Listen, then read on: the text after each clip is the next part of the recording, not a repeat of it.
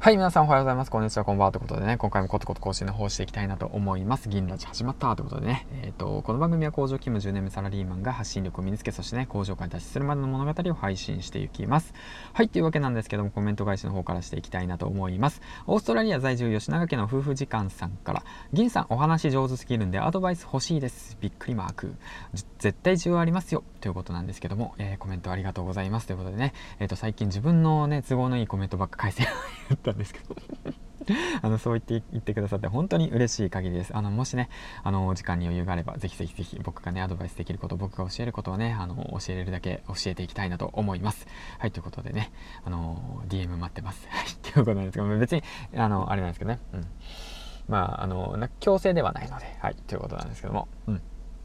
今回なんですけども、あの、おすすめのパーソナリティの方を紹介していきたいなと思います。これはね、以前にもまあ僕はね、紹介したんですけども、えっ、ー、と、羊さんですね、羊さん。えー、羊さんっていうのは、その、ボイシーのそのパーソナリティでもあり、なおかつ、えっ、ー、と、ヒマラヤのパーソナリティでもあります。で、ヒマラヤの方では、まあ最近ね、更新はされてないんですけども、港区女子1億円が稼ぐまでにやった勉強法みたいな感じでね、ランキングの方にも載っております。はい、というわけなんですけども、なぜその羊さんをおすすめするかというと、僕自身ね、あの、今年の3月ぐらいかな、4月かな、多分23ヶ月ぐらい前から羊さんのボイシーずっと聞いてるんですね。そして羊さんのボイシーがヒマラヤに来た時にもうね僕コメントは入れてるんですよね。あヒマラヤに来たと思って喜んでいたんですけどまあなかなかねやっぱそのいろんなプラットフォームをやってるってわけなんでプラットフォームをやってるわけなんでね、まあ、配信が難しいのかなと思いながらね楽しみにはしているわけなんですけどもそこでねまあ Twitter の方でもねよく羊さんを上げてるんですけどもまあ話が長いな。で今日言いたいことっていうのは羊さんから3つのことを学ばせてもらいました。うん。そのことについてシェアしていきたいなと思います。はいいきますね。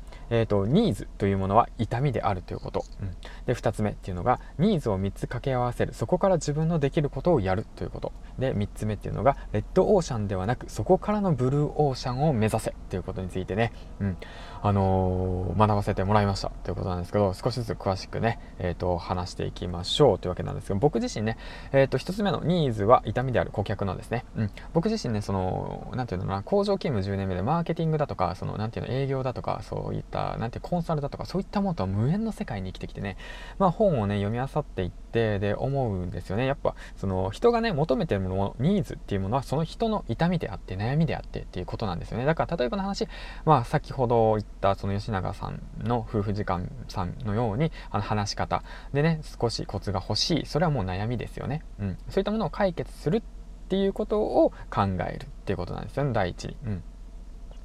でその2つ目っていうのがそのニーズを3つ掛け合わせてそこから自分のできることをやるってことなんですけども、うん、こちらもそのニーズを3つ掛け合わせてで自分のオリジナルの、うん、あのー、市場を探していくっていうことについてね、えー、と羊さんは話されていました。うんだからそのただ単にそのなんだろうなそのトーク術を教えるだけじゃなくってじゃあ例えばの話えっ、とじゃあ夫婦で言うとえっ、と家庭持ちでなかなか時間がない中のその夫婦の方たちにでもその短時間であの教えることができるトーク術教えますみたいな、うん、だからこれで言うとその夫婦共働きでもなかなか時間がなくても短時間でで習得できるトーク術。3つのその何て言うのニーズ、うん、時間がないって思ってる人のニーズと。あとはそうですねその何て言うんだろうその場所を制限してるとかねそのいろんなニーズがあるんですよ。そういったものを解決する。ニーズを3つ掛け合わせたものを解決できるものを考えるってことですね。まあもう今僕めっちゃざっくり話したから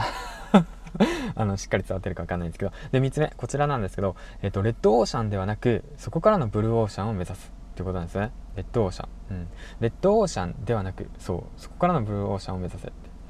から僕らってどちらかというとブルーオーシャンからね目指して入ってるじゃないですかでももうその次の次のランクの人たちはあのブルーオーシャンの中からあのレッドオーシャンの中からブルーオーシャンを探してるんですよねうんそういった意味でねその市場を探していくっていうその考え方も大切かなと思いましたはい、ということなんですけど、今回ね、まとめて話していくと、Twitter ライブでね、あの、ヒマラヤでもなくて、ボイシーでもなくて、Twitter ライブでなんですよ。はい。Twitter ライブの、あの羊さんから学んだこと3つ、えーと、ニーズとは顧客の痛みであるということ。そのニーズを3つ掛け合わせその自分のできることをやろうということ。で、うんと、レッドオーシャンの中からブルーオーシャンを目指しましょうということですね。この3つ。はい。この3つをねあの僕もあのまだそこのねステージまで行ってないんですけどもこういったことをね今後意識してで何ですかね自分のあの何て言うんだなそのまあ、自分の持てるスキルをですね、あの、ニーズに、顧客のニーズに合わせて提供できるように、価値提供できるように頑張って、えっ、ー、と、勉強の方、スキルの方を、コツコツとね、上げていきたいなと思いました。はい、ということでね、最後までご視聴ありがとうございました。次回の放送でお会いしましょう。銀ちゃんでした。バイバイあ、そうだ。えっ、ー、と